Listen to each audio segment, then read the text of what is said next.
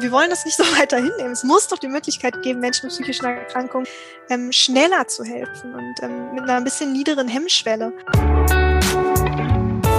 Hallo, moin und willkommen zum Fearless Culture Podcast, in dem es um all das geht, worüber wir viel nachdenken, was uns nachts nicht schlafen lässt, worüber wir aber viel zu wenig sprechen, weil wir uns nämlich davor fürchten. Hier nicht, hier sprechen wir über all das, damit wir uns von dieser Furcht befreien können.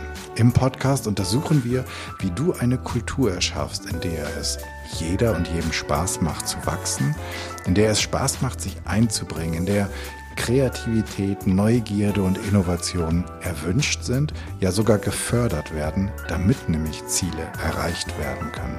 Wir schauen uns an, was funktioniert, untersuchen aber auch ganz furchtlos, die Schattenseiten, die nämlich genau diese Erfolge verhindern können.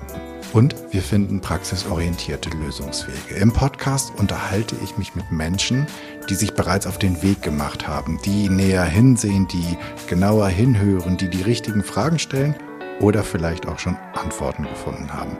Heute habe ich als Gästin Nora Blum im Podcast. Sie, und jetzt könnte die Liste, ist jetzt elendlang, wenn man Nora vorstellen will.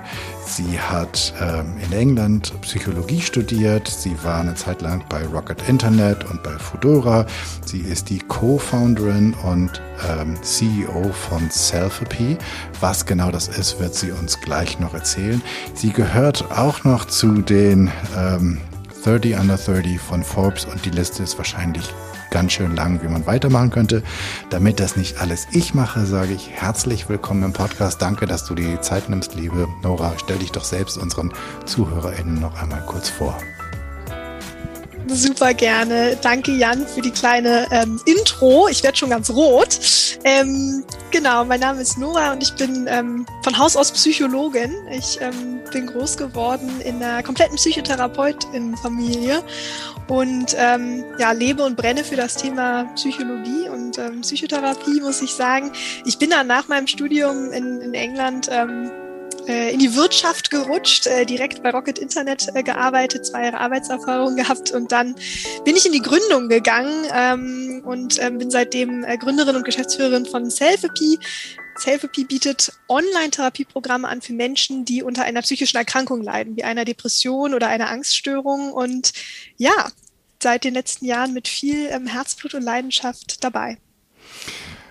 Wenn es um eine Fearless Culture geht, also um eine Kultur, in der es wenig Furcht, keine, keine Ahnung, wäre mal spannend, was du, ob du meinst, ob keine Furcht ein guter Zustand wäre ähm, oder ob die Furcht auch ganz sinnvoll sein könnte. Aber wenn es so etwas gibt, ein Klima, eine Kultur, ein Rahmen, ein Raum mit ganz wenig Furcht, hast du, kennst du den? Ähm, bist du in dem zu Hause? Ähm, hast du eine Fantasie davon?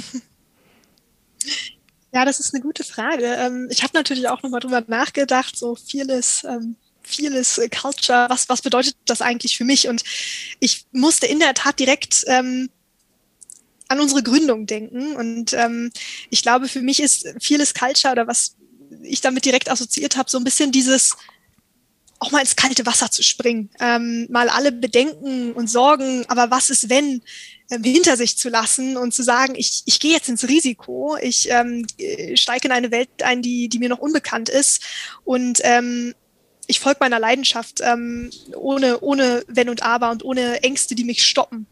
Und ähm, ja, daran musste ich, musste ich sofort denken und äh, natürlich äh, persönliche Geschichte, es ist, es ist so, wie es bei uns gewesen ist, damals mit der Gründung. Ähm, Kathi und ich also meine Mitgründerin und ich, wir waren damals äh, junge, ich glaube 23 oder 24 Jahre alt, ähm, waren zwei Jahre lang im Berufsleben, haben irgendwie unsere ersten Arbeitserfahrungen in, in Kliniken und, und ähm, ja, in der, bei Rocket Internet, also in der Startup-Schmiede gesammelt und ähm, haben dann äh, ja, ein bisschen größenwahnsinnig, wie wir damals waren, gedacht, so, wir gründen jetzt als zwei Psychologinnen Unternehmen. Und natürlich gab es da super viele Kritikerstimmen, ja, die gesagt haben, puh, deinen festen Job mit einem festen Einkommen jetzt äh, an Nagel hängen, um jetzt irgendwie in der Gesundheitsbranche was zu gründen. Äh, ist das denn jetzt eigentlich so die richtige Sache? Und äh, was ist denn, wenn das nicht klappt? Und was denken denn dann die anderen über dich? Und ähm, boah, da, da verschwendest du doch nur deine Zeit und dein Geld. Dann gab es viele Stimmen, die gesagt haben, boah, zwei Mädels, die jetzt hier von, von Wirtschaft eigentlich keinen Plan haben und jetzt als Psychologin was gründen wollen. Ja, viel Spaß. Ähm, und Kadi und ich haben damals einfach gedacht, ach, fuck them all.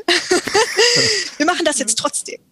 Und wir sind, muss man wirklich sagen, vieles ins kalte Wasser gesprungen und sind unserer Leidenschaft und ähm, ja, auch unserer Vision ähm, gefolgt, um ein Unternehmen aufzubauen, was Menschen mit psychischen Erkrankungen niederschwellige Hilfe bietet. Ja, und jetzt mittlerweile ist es fünf Jahre später. Wir haben irgendwie 70 Mitarbeiterinnen und Mitarbeiter und konnten schon irgendwie 30.000 Menschen helfen äh, durch unsere Online-Programme und sind wahnsinnig stolz irgendwie auch auf das, was wir erreicht haben. Und ich, ich weiß gar nicht, ob ich das jetzt nochmal so machen würde, aber damals hatten wir wirklich diesen Fearless-Ansatz und haben es einfach gemacht. Und und das kann ich auch wirklich nur jedem, jedem raten. Und ich glaube, ja, das, das verbirgt sich für mich unter einer Fearless Culture. Kann man fearless werden? Also so, ich, ich. Ganz bestimmt. Ja? Was glaubst du? Also was ja, ist, ich, ich, ich, ich, ich ähm, äh, also das ist ein Skill, den man sich aneignen kann. Also rein auch so, ich, ich frage jetzt die Psychologin. Ähm, ähm, ich, äh, so, ähm, oder ist das etwas, was, also ich habe ja mal, ähm, ich habe mal ein Interview geführt mit Selma Fährmann, da ging es um glücklich sein, um Happiness. Und da hat, ja. ist sie mit einer ganz spannenden Studie um die Ecke gekommen, dass du ähm, zu einem gewissen, also das, der, der, die gute Nachricht war, ich verlinke das in den Shownotes, die gute Nachricht war, dass dein Umfeld, also ob du in einer großen, in einer kleinen Wohnung, in einer teuren Wohnung, ob du ein dickes Auto, ein kleines Auto, nur, nur ein Fahrrad fährst, macht ungefähr, ungefähr nur zehn Prozent aus. Effekt. Genau. Ja. Und ähm, so das, was, was du, den Drops, den du schlucken musst, war, dass ähm, 50 Prozent in deines, deiner Möglichkeit, dich glücklich zu fühlen, in deinen Genen liegt.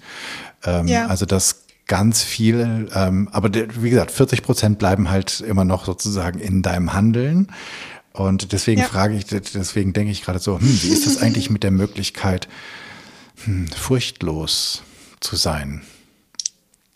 Ja, also natürlich auch hier, es ist teils, teils. Ähm, auch Furchtlosigkeit als ja auch in gewisser Weise ein Persönlichkeitsmerkmal ist natürlich auch zu einem gewissen, gewissen Grad ganz bestimmt auch erblich ähm, verankert. Ja, es gibt ja so diese Big Five of Personality, äh, die ja auch ähm, zu einem großen Teil ähm, äh, erblich äh, verankert sind. Und da gibt es ja jetzt auch beispielsweise diesen Trade Openness to Experience. Ähm, er, erklär mal für die, für die, für die, ähm, für die Zuhörerinnen, damit sie mitkommen. Also zum einen die fünf, ähm, die fünf Veranlagungen, damit, damit wir sie alle abholen. Ja, super gerne. Also ähm, die fünf, die fünf äh, Big Five of Personality sind zum einen das Thema Extroversion, Introversion, was natürlich auch sich jetzt nicht im Schwarz-Weiß-Bereich bewegt, sondern wo man sich auf einem, einer Skala letztendlich befindet. Dann ähm, das Thema Openness to Experience ähm, versus eher so ein bisschen Zurückhaltung.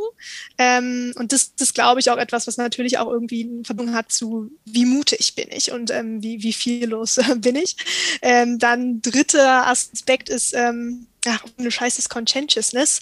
Das ist äh, Gewissenhaftigkeit. Ähm, wie stark bin ich da veranlagt?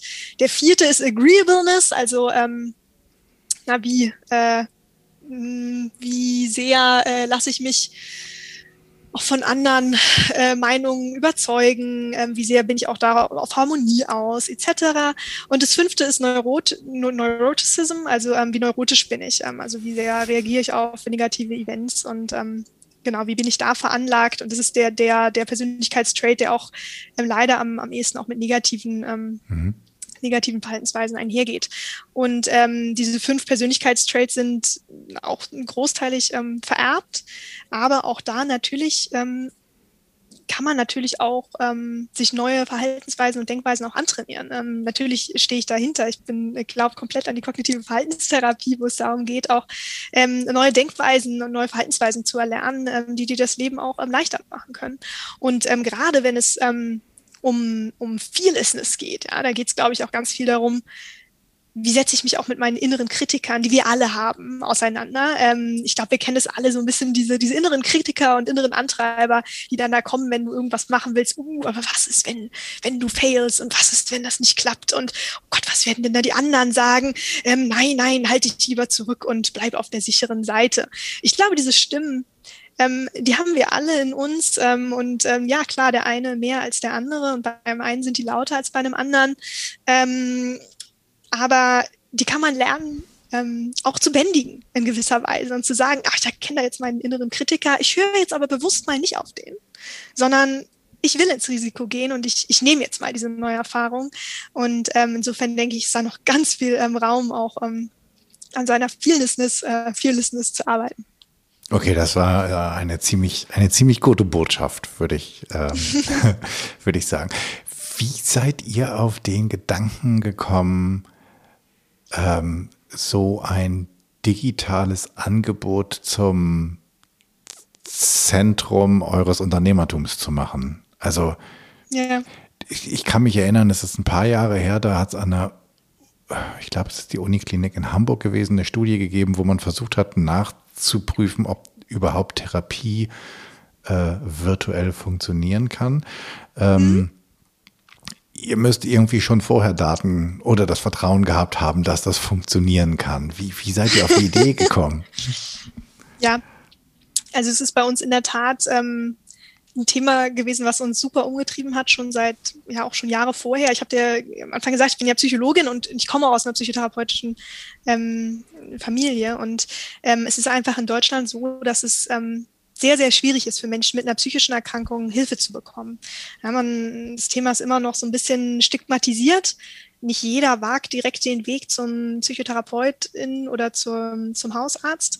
Und diejenigen, die dann sozusagen den Schritt wagen und sagen, ich möchte Hilfe in Anspruch nehmen, die werden erstmal für Monate lang vertröstet. Ja, es gibt eine sehr, sehr lange Wartezeit auf dem Psychotherapieplatz ähm, im Durchschnitt von fünf Monaten und die ist jetzt gerade momentan auch nochmal weiter nach oben gegangen, ja, durch die, durch die Pandemie. Also es ist wirklich es ist wirklich schrecklich, ähm, was Menschen, die die psychologische Hilfe brauchen, ähm, für einen Weg gehen müssten, wie viele Hürden ihnen in den Weg ge gelegt werden, bevor sie Hilfe bekommen. Und das ist etwas, wo, wo wir gedacht haben, das kann doch nicht sein. So, das kann nicht sein. Ähm, wir wollen das nicht so weiter hinnehmen. Es muss doch die Möglichkeit geben, Menschen mit psychischen Erkrankungen ähm, schneller zu helfen und ähm, mit einer ein bisschen niederen Hemmschwelle. Und ähm, ja, dann haben, dann haben wir überlegt und haben erste Konzepte für ein digitales Angebot entwickelt. Und ähm, in der Tat funktioniert das sehr gut. Also ähm, wir haben damals so ein paar Testläufe gemacht, da hatten wir schon sehr, sehr gutes ähm, Feedback von den ersten Nutzerinnen und Nutzern. Und es gab auch erste Angebote schon im Ausland ähm, und erste Studien, die zeigten, dass solche Online-Programme wirklich sehr gut helfen können für Menschen, die unter einer leichten mittelgradigen Depression leiden. Und ähm, das hat uns, das hat uns beflügelt, ähm, das weiterzumachen. Und ähm, ja, wir haben jetzt gerade eine, eine riesen Studie mit der Charité hier in Berlin abgeschlossen mit über 400 Probandinnen, die wirklich richtig gute Ergebnisse zeigen konnte und wirklich zeigen konnte, dass dass ähm, wir nach drei Monaten die, die Symptomatik auch ähm, von Menschen, die unter einer Depression leiden, signifikant reduzieren können. Und ähm, ja, ich, ich glaube, wir haben wirklich dieses Unternehmen gegründet, eben aus, aus der Not heraus ähm, und aus dem Wunsch heraus, das Gesundheitssystem zu verbessern. Mhm. Äh, können wir, glaube ich, gut gebrauchen. Warum,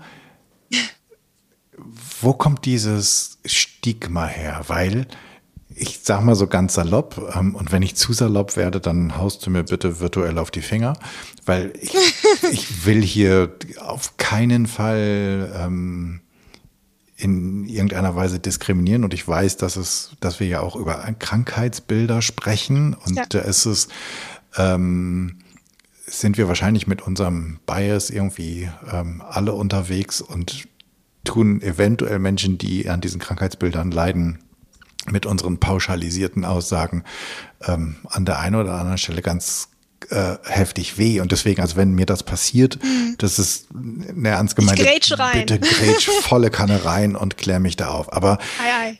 Ich, ich hätte jetzt gedacht so, mein Gott, also wir, wir kennen alle, was weiß ich, diesen, diesen, diesen Herbstblues und es gibt ja. ähm, wo ist das, wo ist das große Problem und ist es ein besonders deutsches Problem, ähm, was, was psychische Erkrankungen angeht? Also warum machen wir da so einen riesen Buhai drum? Haben wir jetzt so eine Angst? Ja. Also wo ist die große Angst, sozusagen einen Vogel zu haben? Ja, also bei einem Vogel zu haben, würde ich jetzt mal sagen, grenzwertig. Ich, ich habe es ähm, versucht, ich habe es versucht abzumildern. ich hätte theoretisch wäre auf meiner Zunge ja. gewesen, um damit mein, meinen Bias sozusagen an die Luft zu holen. Wo ist unsere Angst, ein bisschen bekloppt zu sein? Ja, also ich glaube, ähm, es ist in der Tat, es ist ich wünsche mir so sehr, dass es, dass es anders wäre in der Tat. Ich glaube auch, wir machen halt in Deutschland auch ähm, Schritte, sage ich mal, in die richtige Richtung. Letztendlich ist es immer noch nicht etwas, was angesehen wird ähm, wie eine Krankheit. Ja, also es ist was ganz anderes zu sagen, hey Leute, ich bin, bin krankgeschrieben jetzt die nächsten zwei Wochen, weil ich habe einen gebrochenen Arm. Alle sind so, ah ja, okay, alles klar.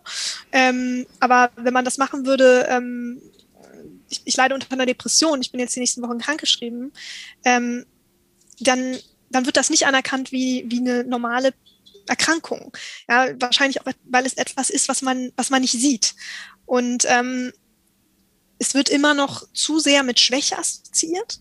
Ja, wenn ich psychisch erkrankt bin, bin ich schwach. Das ist auch gerade für Männer, es ist ein Riesenthema, darüber wirklich zu reden. Und ähm, ich glaube, da braucht es wirklich ein Umdenken. Ähm, wir, wir, machen ja mit Self-Peace schon sehr viel, ähm, probieren sehr viel, ähm, in die Welt rauszugehen und ähm, uns äh, für die Entstigmatisierung einzusetzen.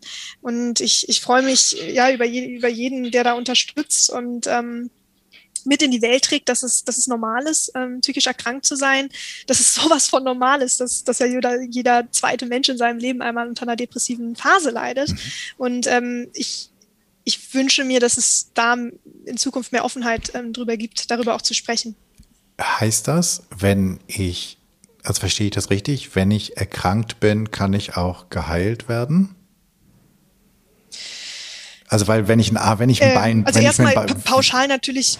Genau, weil wenn ich ja. mir ein Bein gebrochen habe oder ich habe eine ähm, keine Ahnung, ich habe irgendwas, lass uns ruhig mal was Sch Schlimmeres nehmen. Ich habe irgendwas, was ich, irgendeine Organkrankheit, die aber heilbar ist. So, ja. mit der man leben ja. kann.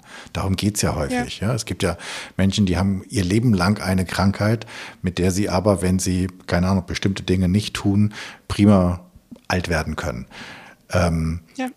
Und so ist es ja wahrscheinlich auch mit einer, wie, wie heißt das jetzt, mit einer Neigung für depressive Verstimmung. Also wenn du schnell mal. Es kommt, mm, also es kommt drauf an. Es gibt auch da natürlich unterschiedliche Arten von einer Depression. Ähm, also es gibt ähm, Depressionen, die, die eher chronisch verlaufen, Dystemie nennt man das, ähm, die eher dadurch geprägt sind, dass es eine leichte, ähm, das ist, die, die Symptome weniger stark ausgeprägt sind, aber gleichzeitig eher einen chronischen Verlauf nimmt.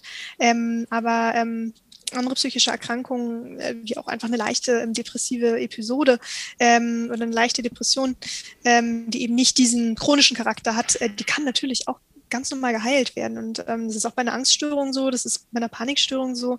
Ähm, natürlich.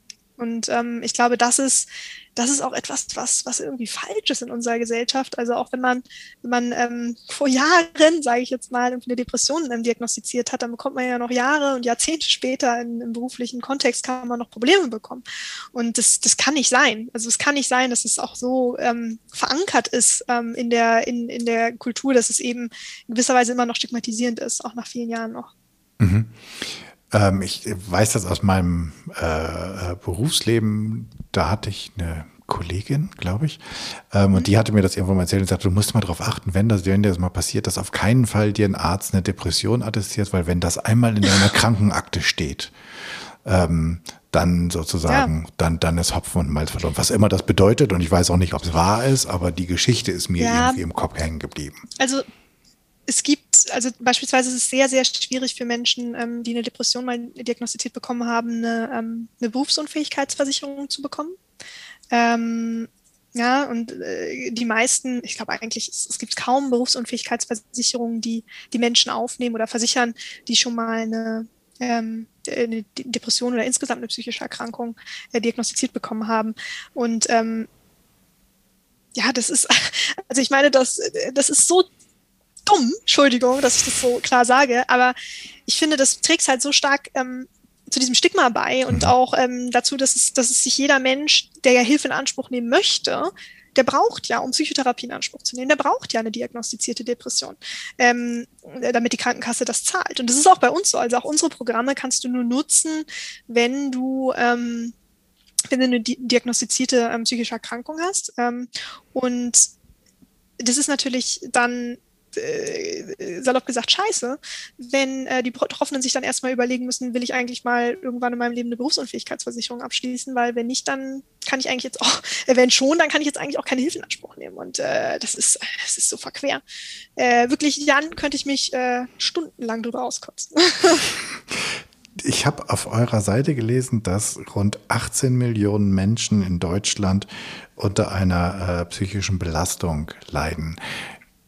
Sind das jetzt die, die eine ähm, depressive Erkrankung haben oder ist das sind das einfach die, die sich halt äh, psychische Belastung heißt, dass, naja, die sich halt beispielsweise wie nach 14 Monaten Covid einfach ähm, ziemlich im Eimer fühlen? Hm, nee, das ist nicht, das sind nicht einfach, ich sag mal, Menschen, die sich ein bisschen schlecht gerade fühlen. Es gibt natürlich unterschiedliche Quellen dazu. Es gibt eine große Dunkelziffer ähm, an Menschen, die eben aus, aus benannten Gründen keine Hilfe in Anspruch nehmen. Ähm, ich glaube, die, die Anzahl an Menschen, die wirklich ähm, diagnostizierte ähm, psychische Erkrankungen haben, ist im, im Jahr ähm, äh, geringer als die 18 Millionen. Ähm, das sind, das sind äh, Daten aus, aus Auswertungen, wenn man sozusagen die Bevölkerung befragt und ähm, dann eben die Antworten bekommt. Ja. Nochmal auf meine Ausgangsfrage zurück, weil das ist ja dieses, dieses Stigma verhindert ja, dass wenn ich mich schlecht fühle, dass ich Hilfe in Anspruch nehmen kann. Vielleicht verhindert das sogar, dass ich Hilfe suche, weil ich will ja auf keinen mhm. Fall dazugehören. Es gibt, ähm, um aus dem Nähkästchen zu plaudern, ähm, da ich so über das, über das Coaching halt auch immer sage, ne, guck doch mal einfach sozusagen, wo das her ist und das ist ein Muster und das ist psychologisch und ich habe bei mir in der äh, engeren Familie dann ähm, ein paar Leute, die halt immer sagen so, nett, du immer, als wenn immer alles psychisch sein muss. Das ist einfach so. und warum? Ja, weil es so ist. So, aber ich bin noch nicht bekloppt. So, und also solange wie das da bleibt, und das, das ist ja meine Familie wahrscheinlich nicht ähm, keine Ausnahme, sondern das höre ich ja auch draußen, solange wie das da bleibt, kann ich ja gar nicht um Hilfe fragen, weil wenn ich doch, dann bin ich ja doch bekloppt. Wo, wo ist unsere, wie, wie, wie brechen wir das auf? Also was ist, müssten wir jetzt alle rausgehen und über unsere äh, schlechten Zeiten sprechen? Wird das also ist, wie, ist das die, dieses Tabu? Ich glaube, das wäre ein erster Schritt. Dieses Tabuthema ähm, Ich glaube, das wäre ein erster Schritt. Ja, ich glaube, wir müssen in der Tat ähm, mehr dahin gehen, auch über schlechte Zeiten zu sprechen. Ja, also auch gerade in der heutigen Welt ich sag mal jetzt, äh, ne, in, mein, in, meiner Generation äh, Instagram, alle haben irgendwie Happy Life und mhm. ähm, keiner spricht mehr so richtig äh, darüber, was, was auch die Sorgen sind. Wie geht's dir? Ja, ja, gut, gut. Ne? Und ähm, äh, dahinter ist oft ähm, auch ganz viel Schmerz und, und Angst. Und ähm, ich glaube, es ist, es ist gut, wenn wir in der Gesellschaft ähm, leben, über, in der mehr und offener auch über, über Phasen geredet wird, in denen es einem nicht gut geht und ähm, in denen man auch mal Hilfe braucht. Und das ermutigt auch wiederum Leute, ähm, selbst auch dazu und darüber zu sprechen und Selbsthilfe in Anspruch zu nehmen. Ich glaube, das ist ganz wichtig und da kann jeder von uns äh, mit einem guten Beispiel, sage ich mal, vorangehen. Und, ähm, und wenn dann, äh, ich sag mal, so ein bisschen stigmatisierende Kommentare von der Ecke kommen, so, oh, der hat eine Depression, ja, der ist ja direkt bekloppt, so, dass man dann auch sagt, so, hey, stopp, also eine Depression ist eine, eine ernstzunehmende psychische Erkrankung und ähm, verursacht unfassbares Leid für den oder die Betroffene.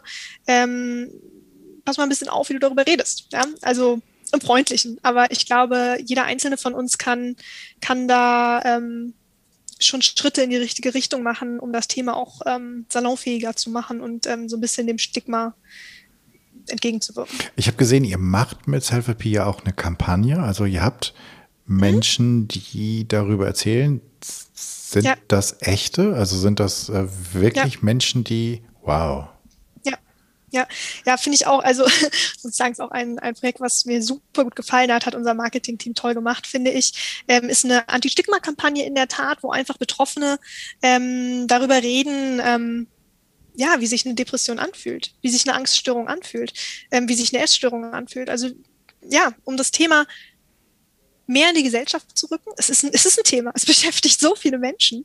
Ich kenne kaum jemanden, der das Thema nicht ähm, von bekannten Freunden, äh, sonst jemand im Umkreis kennt und nichtsdestotrotz wird so wenig drüber gesprochen. Und wir wollten mit diesem Video ähm, das Thema mehr in, in, ja, ins Gespräch bringen. Ähm, wir wollten ähm, der psychischen Erkrankung so ein bisschen diese, uh, darüber redet man nicht, nehmen. Und ähm, das sind echte Betroffene, die, die da gesagt haben, ich, ich helfe bei dieser Kampagne, ich möchte auch, dass das Stigma verringert wird. Ähm, und äh, ja, finde ich auch ein super schönes Video geworden. Es sind keine Schauspieler und nichts, das sind wirklich Betroffene, das sind Ex-Nutzer und Nutzerinnen ähm, auch von Selfie, ähm, die ganz offen über die, die ihre psychischen Erkrankungen sprechen. Und ich finde, äh, die machen das ganz, ganz toll und sind für mich große Vorbilder ähm, da so voranzugehen und offen über auch seine Schwächen sprechen zu können. Absolut, weil theoretisch ist es ja so, wenn wir von, von diesen 18 Millionen ausgehen, dann wäre das ja, und wir sind 80 Millionen Menschen hier, dann wäre das ja 1, 2, 3, du. Ja. 4, 5, ja. 6, 7, du. Ähm, ja. Also das, ne, du kannst ja mal zählen, sozusagen, wenn du auf der Straße lang gehst, wie viel jeder Vierte ist, der davon betroffen ist. Und ähm, Jetzt gibt es wahrscheinlich wie bei einer Magenverstimmung wahrscheinlich auch unterschiedlichste Grade. Ähm. Du hast gesagt, es gibt das Ganze chronisch, es gibt das Ganze aber quasi als so eine akut. Wir reden die ganze Zeit oder wir reden hauptsächlich über Depressionen, weil Depressionen das die, die das größte Feld ausmacht oder ähm, vergessen mhm. wir da irgendwas bei? Oder ich jetzt gerade? genau, wir sprechen, wir sprechen gerade viel auch über das Thema Depressionen. Ähm, ich glaube zum einen, ähm, weil das auch bei Selfie äh, immer noch der größte Bereich ist, ähm, aber es gibt natürlich ähm, andere psychische Erkrankungen, ähm, bei denen es genauso wichtig ist, ähm, über sie zu sprechen. Also wir haben auch Programme bei, ähm, bei Angststörungen, bei Panikstörungen, aber auch im Bereich Essstörungen, also Bulimie beispielsweise oder Binge-Eating-Störungen. Und das sind auch Themen, wo, wo ein hohes Stigma drüber liegt, wo, wo Betroffene viel zu wenig drüber sprechen und ja, wo es auch wichtig ist, Hilfe in Anspruch zu nehmen. Mhm. wie, wie stelle ich mir das jetzt vor? Also ich kann eure Leistung, also die von, von Selfie, hast du gerade gesagt, ja, nur mit einer Ü Überweisung vom Arzt irgendwie in Anspruch nehmen. Genau. So. Ähm, und wie, wie stelle ich mir das dann jetzt vor? Wie geht das? Also ich melde mich dann in dieser App an und scanne dann irgendwann meine Überweisung ein oder wie, wie ist so genau, der Prozess? Also, ähm, wir sind wirklich ein Programm für Menschen, die eine psychische Erkrankung haben. Also insofern brauchst du auch eine Überweisung oder ein Rezept vom Arzt oder Psychotherapeuten. Ähm, der Arzt oder die Ärztin bzw. die Psychotherapeutin kann dir ein Rezept ausstellen. Ähm, das kannst du dann bei deiner Krankenkasse einreichen und dann bekommst du einen Zugangscode von deiner Krankenkasse. Und diesen Zugangscode kannst du bei uns im Programm ähm, einsetzen und dann kommst du bei uns rein. Und das Ganze bei uns ist ein, ist ein dreimonatiges Online-Programm, ähm, wo du eben mit Hilfe von, von strukturierten ähm, ähm, Übungslektionen, die Videos, Audios, ähm, Aufgaben enthalten, die Strategien der Verhaltenstherapie beigebracht bekommst.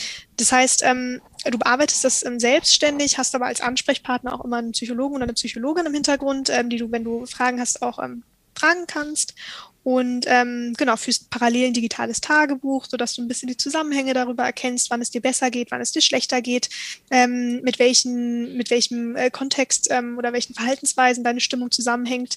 Und ähm, genau, nach drei Monaten solltest du die Strategien der Verhaltenstherapie, die Techniken wirklich, die du konkret in deinen Alltag umsetzen kannst, gelernt haben. Ähm, und es sollte dir besser gehen. Und dann gibt es dann Fortsetzungsprogramme oder ähm, fange ich dann von vorne an oder wie geht das dann? Genau, also Ziel ist es natürlich, dass wir nach drei Monaten, also unsere Programme sind in der Basis drei Monate lang, schon einen ähm, erheblichen Effekt ähm, äh, haben ähm, und dass es dir schon besser geht. Du kannst danach aber trotzdem noch auf unsere ähm, Online-Programme ähm, Zugriff haben. Du kannst dir auch eine weitere Verschreibung vom Arzt oder Psychotherapeuten oder Psychotherapeutin holen, ähm, wo du auch weitermachen kannst. Ähm, genau. Okay, müssen wir vielleicht mal für unsere ZuhörerInnen auch noch erklären, Verhaltenstherapie, kognitive Verhaltenstherapie. Magst du mal erklären, was das beinhaltet oder bedeutet? Ja, super gerne. Also ähm, kognitive Verhaltenstherapie ist ähm, letztendlich eine, ich sag mal, Strömung äh, der Psychotherapie, äh, wird so ein bisschen als äh, Goldstandard äh, definiert, weil es ähm, ja einfach eine, eine, Verhaltensthera äh, eine Therapierichtung ist, die wirklich schon sehr gute Ergebnisse ähm, erzielt hat und auch viele Studien, die eben zeigen, dass es eine sehr gute Form der Psychotherapie ist, jetzt im Gegensatz ähm, beispielsweise zur Psychoanalyse oder auch Tiefenpsychologie. Ähm, die Verhaltenstherapie ist sehr stark im Hier und Jetzt die geht nicht so sehr in die, in die, in die Vergangenheit jetzt, sage ich mal, wie die Psychoanalyse, sondern ähm, befasst sich sehr viel damit, was kannst du jetzt in diesem Augenblick tun und ähm, mit, dem, mit dem Zusammenhang zwischen ähm, Gedanken, ähm, Gefühlen und Verhaltensweisen. Und ähm, es bringt dir letztendlich bei, deine, ja, deine, deine Verhaltensweisen in Teilen zu ändern, ähm, die dann eben auch auf deine Gedanken Einfluss nehmen und dann entsprechend auch deine Gefühle ändern. Beziehungsweise bringt dir bei, deine Gedanken zu ändern, um dann deine Verhalten zu ändern und dann wiederum deine Gefühle zu ändern. Ja. Ähm, und äh, das ist so ein bisschen die Basis der, der kognitiven Verhaltenstherapie. Okay, ihr habt ja schon, du hast am Anfang gesagt, 30.000 Leute einmal durch diese drei Monate gebracht mhm. und gute Ergebnisse mhm. damit erzielt. Ist es denn so, dass, ähm, also zum einen, wie habt ihr eine Krankenkasse dazu bekommen, äh, da mitzumachen? Ähm, gute Frage. War nicht so ganz einfach, kann ich dir sagen. Also es ist in der Tat nicht so einfach, ähm, Verträge mit Krankenkassen zu, zu kriegen in Deutschland. Ähm, ja, viel Arbeit, viele Wirksamkeitsnachweise ähm, und viel Lobbyarbeit. Also wir haben äh, die letzten fünf Jahre wirklich, habe ich primär damit verbracht, von Krankenkasse zu Krankenkasse zu tingeln und unsere Programme ähm, vorzustellen, zu zeigen, dass, ähm, dass es Betroffenen hilft, ähm, dass unsere Online-Programme wirken. Und ähm, so konnten wir in den letzten fünf Jahren viele Selektivverträge mit Krankenkassen, äh, mit einzelnen Krankenkassen schließen, die dann eben gesagt haben, wir, wir bezahlen ähm, Self-Peace Online-Programme für unsere Versicherten. Ähm, und seit Ende ähm, letzten Jahres, also seit Dezember, ist Self-Peace auch, ähm, also Self-Peace Depressionskurs ähm, insgesamt zertifiziert und ist sozusagen Teil der Regel ähm, Versorgung. Also wir sind ein zugelassenes Medizinprodukt, was ähm, jetzt inzwischen nach Verschreibung durch einen Arzt oder eine Ärztin von allen Krankenkassen bezahlt wird. Also es ist nicht mehr ähm, auf Basis von einzelnen Verträgen, sondern wir sind wirklich, ich sag mal, wie ein Medikament, ähm, eine mhm. zugelassene verschreibungsfähige Leistung. Und mhm. das ist natürlich für uns das Größte gewesen. Wir sind auch die erste Depressionsanwendung ähm, in ganz Deutschland, die diese Zertifizierung bekommen hat. Und ähm, das ist etwas, worauf wir super stolz sind. Ähm, und ich glaube, der größte Meilenstein, den Selfie hatte, weil es für uns eben bedeutet, dass alle Betroffenen ähm, das Programm kostenlos nutzen können. Die kostenlos über die Krankenkasse nutzen kann. So, du brauchst genau, also genau, kostenlos ja. für den aber letztlich, aber eben bezahlt durch die Kasse. Letztlich ist es dann so, dass, und vielleicht ist das ja auch so, so ein Teil dann der Entstigmatisierung, denn letztlich mhm. ist dann ja irgendwann vielleicht so, dass drei Monatsprogramm so ein bisschen sowas wie eine Fango-Packung, oder? Was meinst du mit einer Fango-Packung? Naja, eine Fango-Packung hat, also wenn ich, wenn ich sage, was hast du, und ich sage, ich gehe zu meinem Orthopäden, ich kriege heute Fango, dann sagt auch keiner, wie wirst du alt? Doch, sagen, manche sagen das, aber egal. Da ist zumindest weniger Stigma hinter und vielleicht kann ich dann irgendwann sagen, was, was machst du heute? Ja, ja. ich, ich muss, hab noch irgendwie eine halbe Stunde hier mit meiner App ähm, also das meine ich, weil ja. es, weil es, wenn ja. etwas standardisiert wird und wenn alle Krankenkassen da im Schrank sind, dann wird etwas ja normaler und häufig ist ja so, dass dadurch genau. dann auch so das, das Tabu-Mäntelchen so ein bisschen gezogen wird. Ja, ja, das stimmt. Ähm, das, ist ein, das ist ein guter Punkt. Ähm, ja, ich glaube, es ist so ein bisschen der erste, es ist ein erster guter Schritt um, für Menschen, um sich um Hilfe zu holen.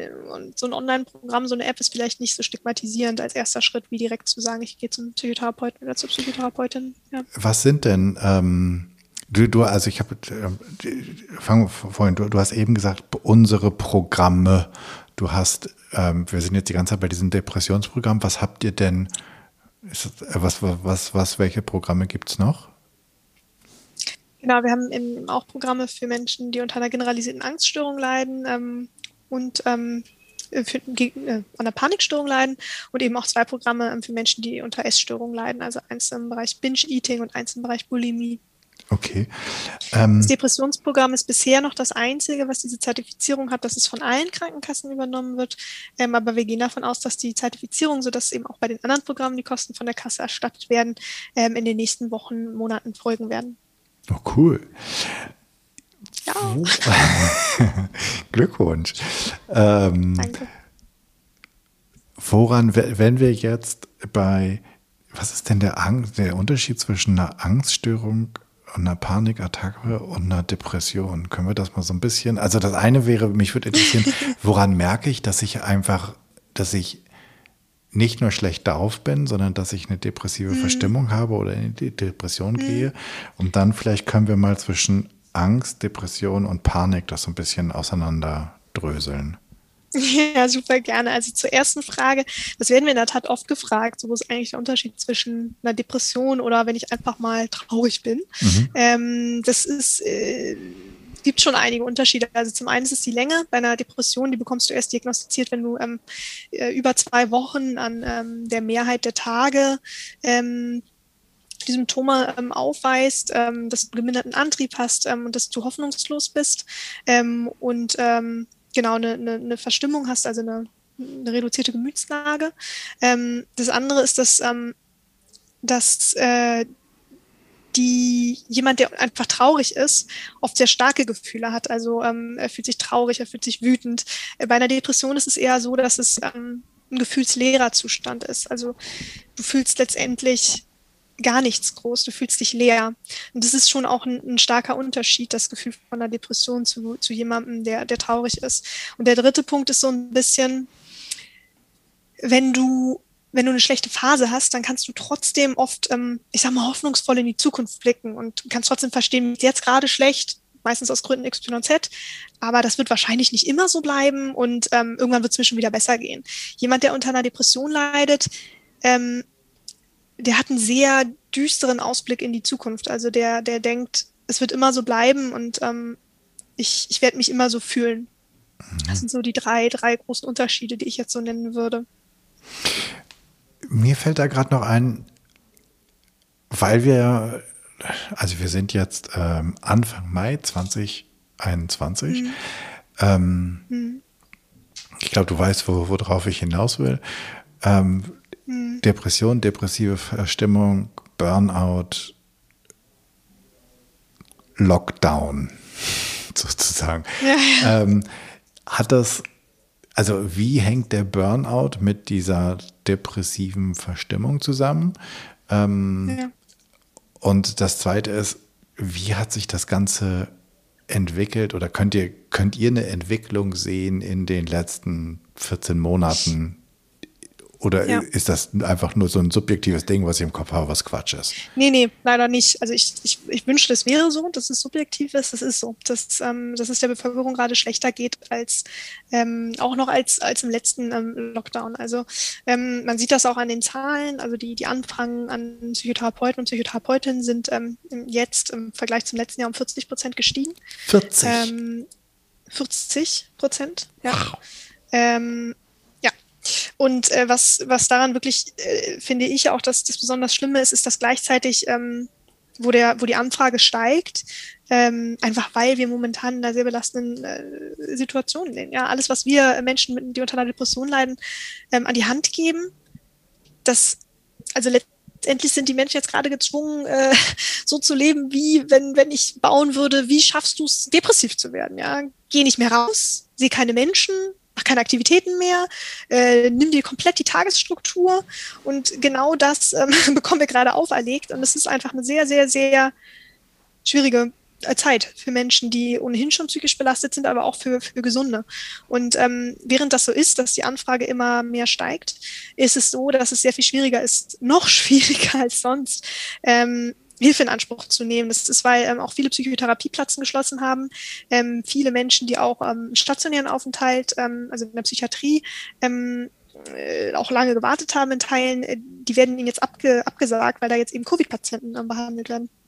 Ja, das heißt, es ist momentan wirklich ähm, sehr schwierig ähm, oder noch schwieriger, ähm, Hilfe zu bekommen.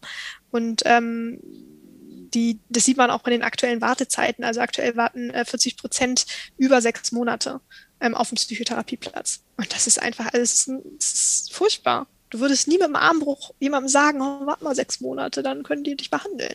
Das ist, es ist, es darf so nicht sein. Und ähm, das ist aktuell die Situation. Ähm, ich, ich, ja, und ich glaube, es ist etwas, was. Darf, darf ich doch mal kurz mit einer Frage rein, ja. reingrätschen? Ja. Und Grätsch.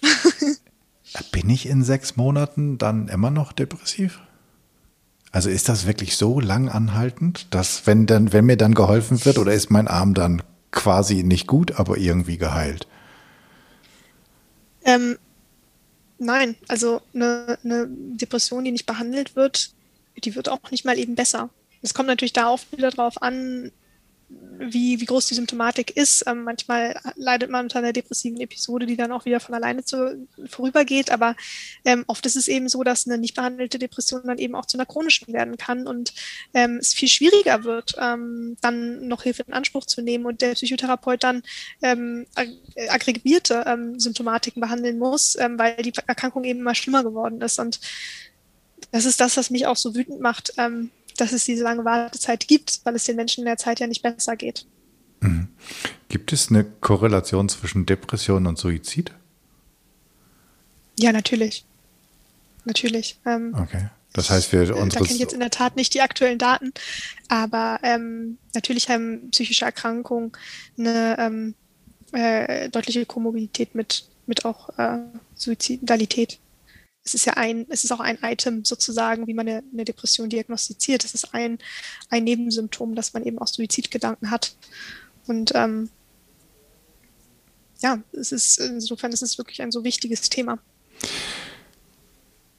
Kommen wir nochmal, ich habe vorhin, ähm, ich bin dann, ich, ich habe dich selbst sozusagen aus dem Antworten rausgenommen. Ich wollte noch einmal darauf den Unterschied zwischen Depression, Angst und Panik. Also, also ja okay, zwischen Depression und Angst kriegen wir wahrscheinlich einigermaßen hin, aber Angst und Panik ist das nicht nah beieinander. Und dann gibt es ja. noch dieses Ding mit dem Burnout. Also wie, wie hängen die alle irgendwie so miteinander zusammen? Ja, also erstmal sind alles ähm, ja, verschiedene psychische Erkrankungen, ähm, die oft auch Komorbiditäten aufweisen. Also das heißt, die eine aufweisen? psychische Erkrankung geht oft auch mit einer ähm, Komorbidität ähm, bedeutet äh, die, dass es eben noch eine andere Erkrankung on top sozusagen vorliegt. Also ähm, zum Beispiel sind Angststörungen und Depressionen stark äh, komorbid. Also das heißt, es kommt oft ähm, beides auch zusammen vor. Ich glaube, bei 50 Prozent von Menschen, die unter einer Angststörung, der generalisierten Angststörung leiden, die leiden auch oft unter einer Depression.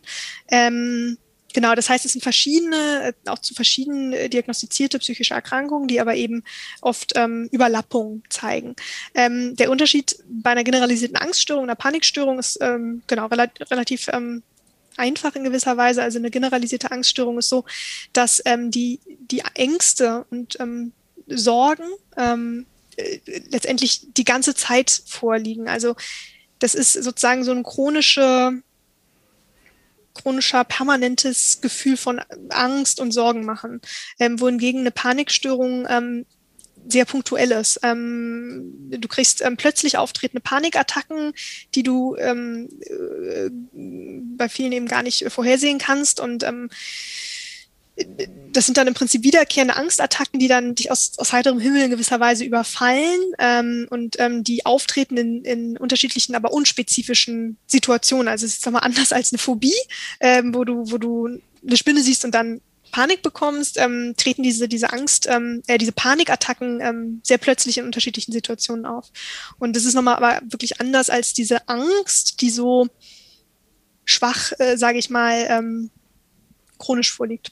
Okay, danke. Und was ist jetzt, was, was, was ist jetzt der Burnout da? Also wie, wie kommt jetzt der Burnout dazu? Weil ich glaube, dass das ja auch ein Thema ist, was ähm, durchaus zugenommen hat. Das ist das typische Arbeitsbelastung, ja. so und irgendwann geht nichts mehr. Genau, genau. Aber das ist jetzt so eine Beschreibung, wo jeder sagt, nö, wieso, bei mir geht noch was. Ähm, also was, was, ähm, was? Ja, also also erstmal vielleicht vorweg, Burnout ist ähm, immer noch keine ähm, psychische Erkrankung, die in einem, in einem Manual für Auflistungen für psychische Erkrankungen, ICD-10 ist es, ähm, aufgelistet ist. Ähm, da gibt es jetzt kein, eine Headline, die die da heißt äh, Burnout, sondern das, das fällt momentan so ein bisschen unter Anpassungsstörung. Und ähm, genau, es wird aber viel assoziiert mit, mit diesem Stressempfinden, das oft eben auf berufliche Situationen zurückzuführen ist, äh, muss es aber auch nicht. Also es kann auch genauso ähm, jemand äh, unter einem Burnout leiden, beispielsweise eine, eine Hausfrau, die dies ähm, oder ein Hausmann, äh, der oder dies an, an zu vielen Ecken allen recht machen möchte und ähm, in so eine Überanstrengung ähm, geht. Ja. Mhm. Ähm, jetzt hast du vorhin, also wenn ich lerne ich, also ist es dann so, dass ich, ich will auf diese Heilung hinaus und äh, versuche gerade meine Worte irgendwie äh, vernünftig aneinander zu reihen. Ist es dann irgendwann ja. so, dass in den allermeisten Fällen ich meine, meine Depression einfach irgendwie geheilt habe und dass es halt irgendwie eine schwierige Phase in meinem Leben war und dann habe ich das Werkzeug von euch mhm. bekommen. Ich habe diese ähm, kognitive Verhaltenstherapie, ich habe meine das mhm. alles durch, bumm aus so und eigentlich, wenn ich nicht wieder vom Fahrrad falle und mir die Arm, den Arm breche, passiert es ja. nicht wieder. Oder ist es eher so, dass ich ähm, tja so eine Art, dass dass ich einfach eine wahrscheinlich ist, ist, ist die Antwort gleich beides, ähm, dass ich so eine, so eine Art Dauerzustand habe, wo ich aber einfach die, nee. das weiß, wie ich damit umgehen muss. Mm, nee, also eine, eine Depression, außer jetzt eben in dieser wirklich ähm, in dieser Art von Depression, die wirklich chronisch verläuft, also in der Dystemie, ist es so, dass die meisten Depressionen geheilt werden können. Also man, ähm, man kann aus einer Depression rauskommen und dann auch ähm, äh, ohne eine Depression leben. Es ist äh, keine psychische Erkrankung, die, die immer chronisch verläuft, sondern ähm, nur in einigen Fällen. Ähm, und äh, das ist auch das Positive. Also äh, holt euch Hilfe, weil es kann vorbeigehen. Und ähm, äh, das ist, das ist, glaube ich, das ich, ganz wichtig. Natürlich ist es so, dass auch Depressionen ähm, auch wieder aus einer Mischform ähm, entstehen, haben genetische Komponenten, ähm, haben, da spielt natürlich auch das soziale Umfeld mit rein und natürlich diese genetische Komponente, die so ein bisschen einen Vulnerabilitätsfaktor schon mit einbringt. Ähm, Den was Die bleibt natürlich. Ähm, so ein, ach, Entschuldigung, ich benutze die ganze Zeit diese Fachbegriffe aus der Psychologie. Ähm, also du, du bist sozusagen schon so ein bisschen durch dein genetisches Material ein bisschen schneller anfällig auf bestimmte Themen vielleicht ähm, und auf äh, darauf, dass, dass es ähm, äh, dass, dass es du irgendwann mal in eine Depression ähm, rutschen könntest.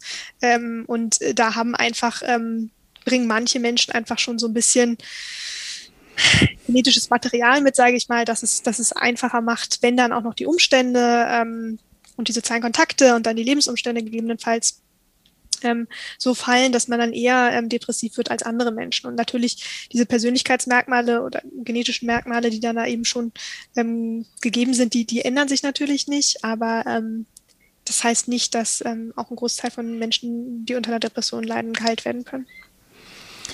Wenn du gerade so in puncto ähm, Entstigmatisierung, aber auch Hilfe für mhm. all die, für diese 40 Prozent mehr da draußen. Also wenn wir von diesen 80, 18 Millionen mal 40 Prozent mehr packen, dann ähm, sind wir äh, knapp bei 30 Millionen, also nicht ganz, ähm, bei 27.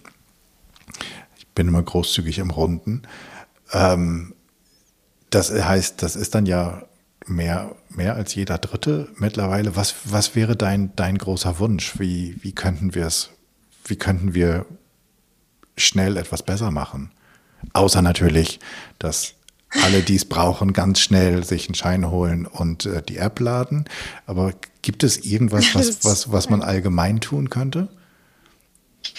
Ja, also ich glaube, ähm, sind so ein bisschen die Themen, über die wir in Teilen auch schon gesprochen haben. Also ganz klar, wenn eine, wenn eine psychische Erkrankung vorliegt, holt euch Hilfe. Ähm, Selfie ist da mit seinen Online-Kursen natürlich nur ein Teil der Lösung. Ja. Also gerade wenn man unter einer schweren Depression oder einer schweren psychischen Erkrankung leidet, muss man sich ähm, Hilfe von einem Psychotherapeuten oder Psychotherapeutin holen oder ähm, äh, je nach Schweregrad in eine Klinik.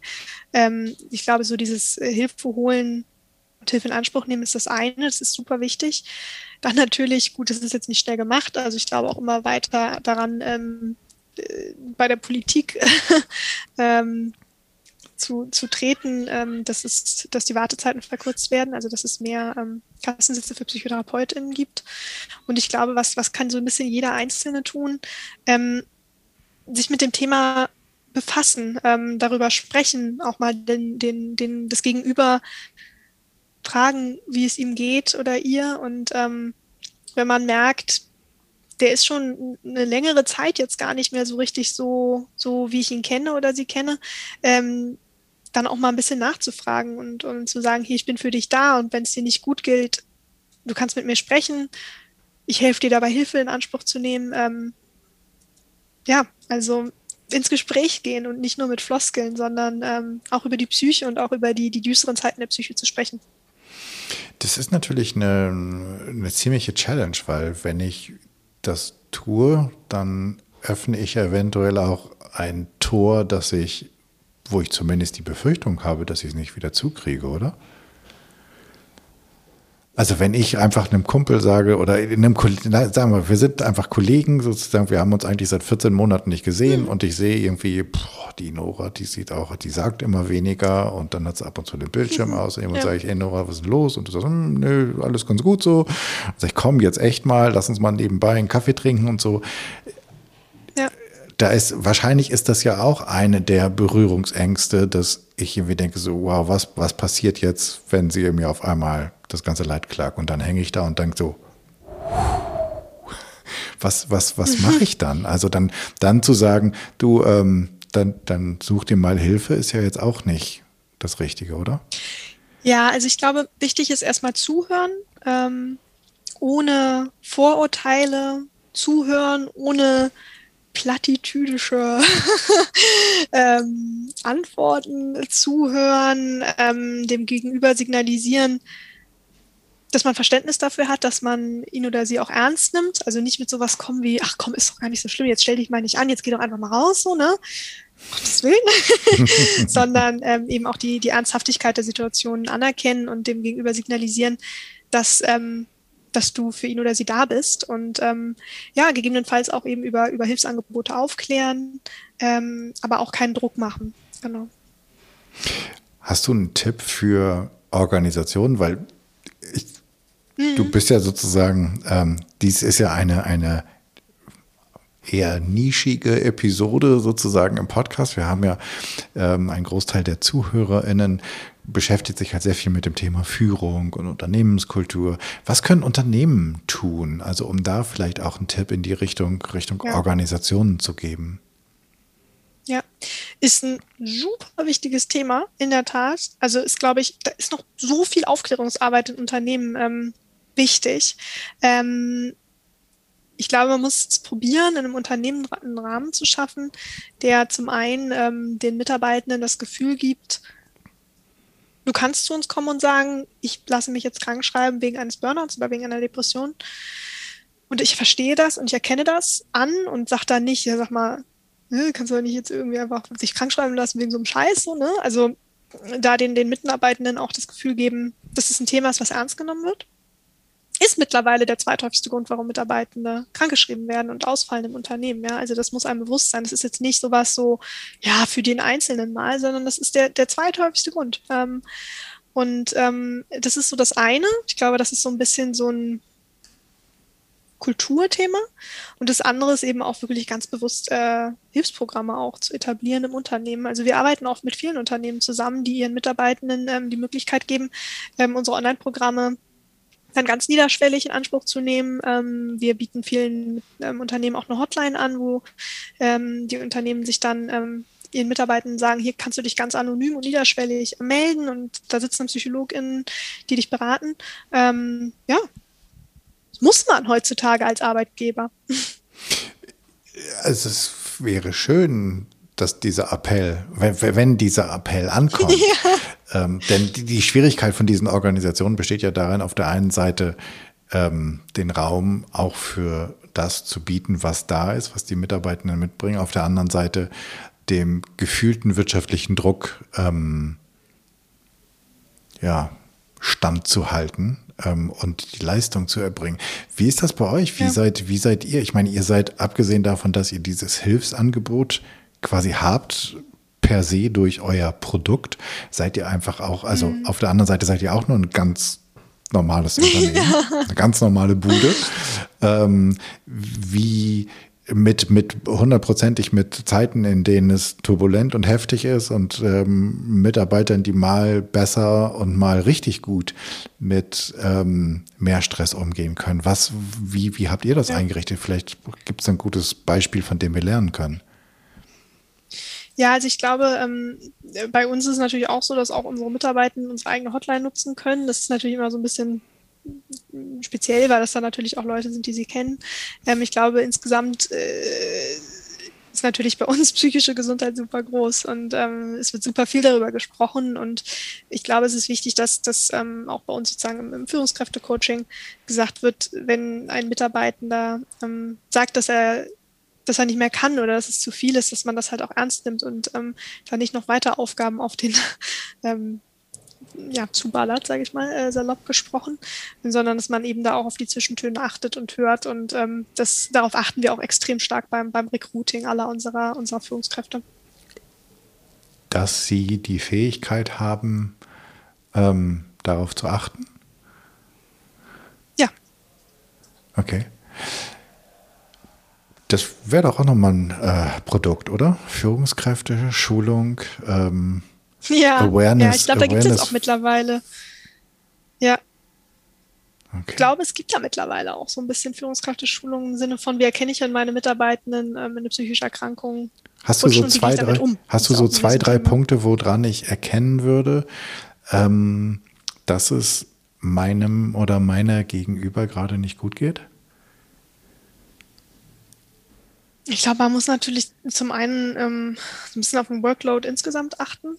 Ähm, und dann auch jetzt gerade in, in Zoom-Meetings, ich glaube, es ist super wichtig, dass man sich auch trotzdem noch die fünf Minuten, die man sonst in der Kaffeepause hätte, Zeit nimmt, um mal kurz zu fragen, so, wie geht's denn dir eigentlich persönlich? Wie ist denn so dein, wie geht's dir gerade? Ähm, wie fühlst du dich ähm, insgesamt? Und ähm, das ist, glaube ich, etwas, was man schnell vergisst jetzt in, in, in Zeiten, wo man sich nicht sieht. Da fallen halt jetzt so diese Zwischentöne ähm, weg. Man sieht nicht mehr, wie die Mitarbeitenden ins Büro kommen, ähm, wie deren Körperhaltung ist. Und ich glaube, das ist dann umso wichtiger, auch wirklich ähm, Zeit zu sich zu nehmen, um, um mit seinen Mitarbeitenden auch über diese Themen zu sprechen und einfach ganz offen zu fragen, wie geht es dir? Mhm.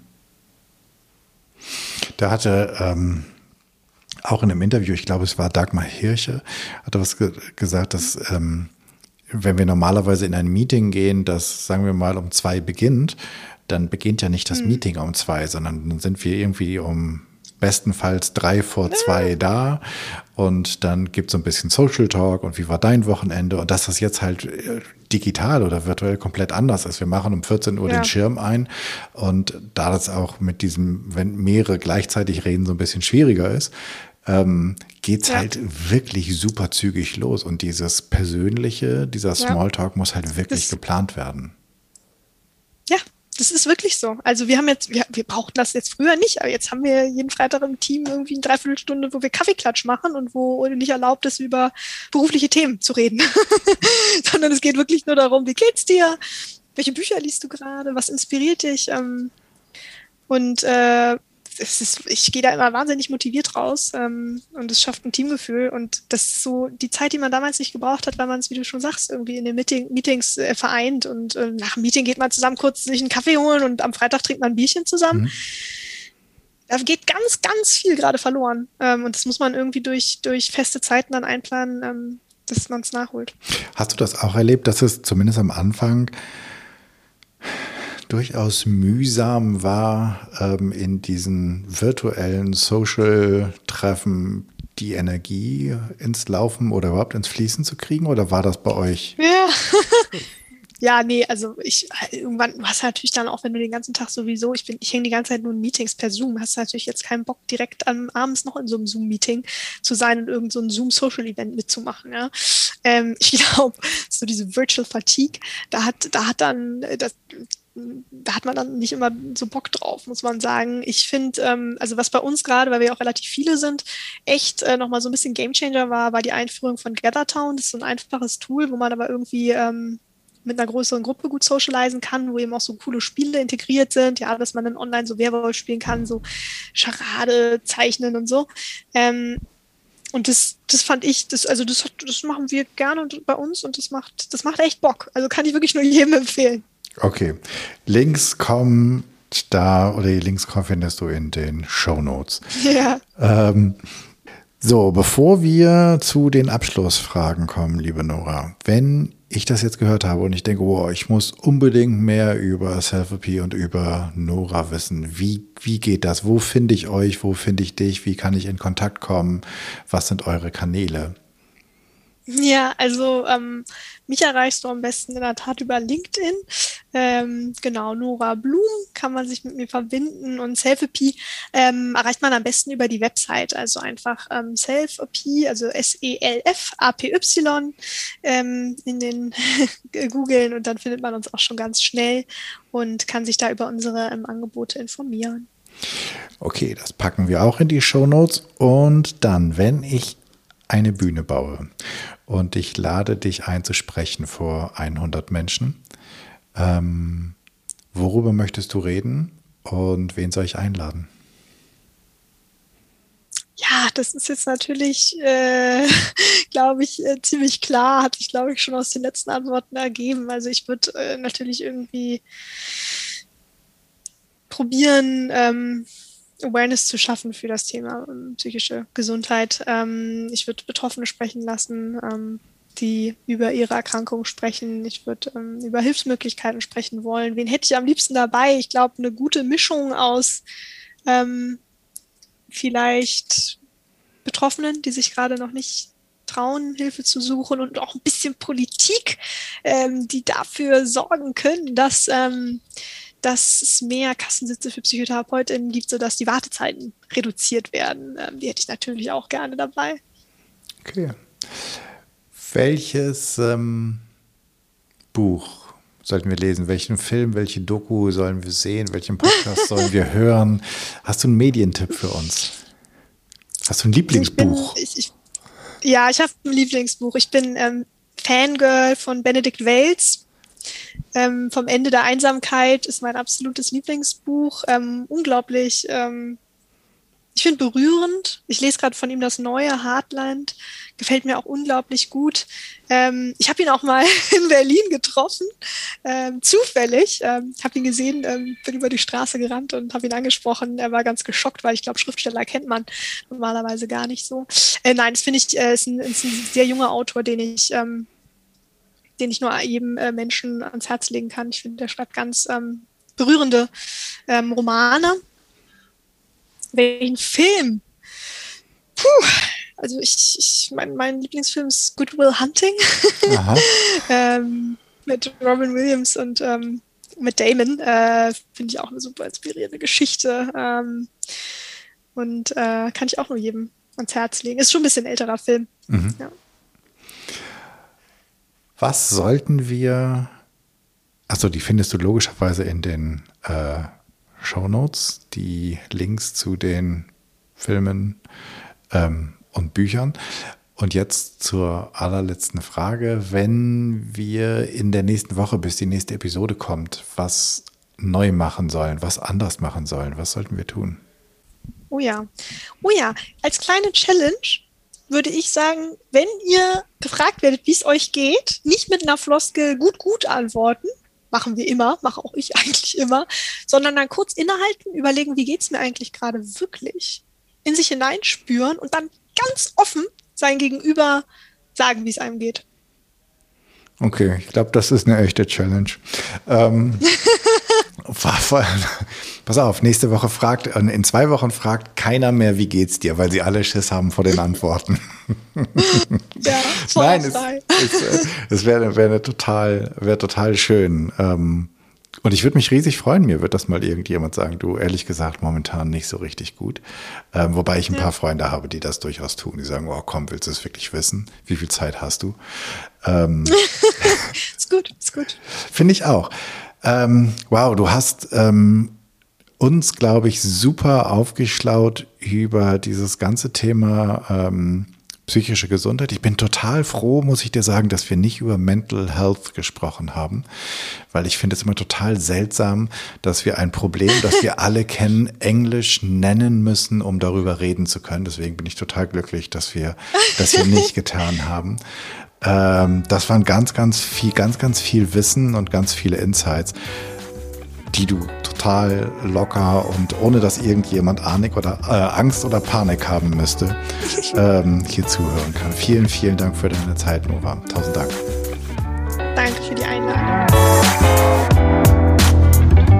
Das war's.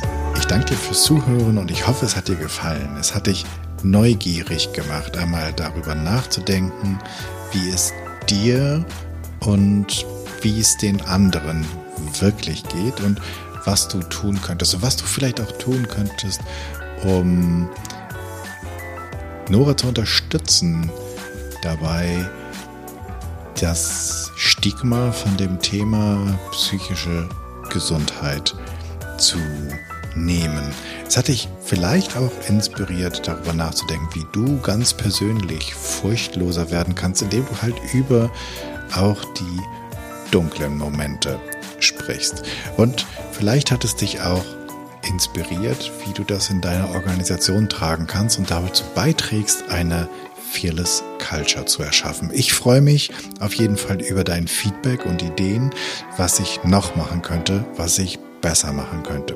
Für mich ist dieser Podcast ein Herzensthema und dein Feedback bedeutet mir wirklich sehr viel. Wenn du ein Thema hast, von dem du meinst, das müsste mal besprochen werden und du bist eine gute Ansprechpartnerin oder du kennst eine oder einen, dann schreib mir doch an podcast.janschleifer.com. Abonniere den Podcast, wo auch immer du am allerliebsten solche hörst und sei so lieb und hinterlass mir bei iTunes eine 5-Sterne-Rezension, denn damit wird der Kreis derer, die den Podcast hören können, größer und wir können zusammen etwas verändern. Ich hoffe, du bist bei der nächsten Episode wieder mit dabei. Bis dahin, sei furchtlos, dein Jan.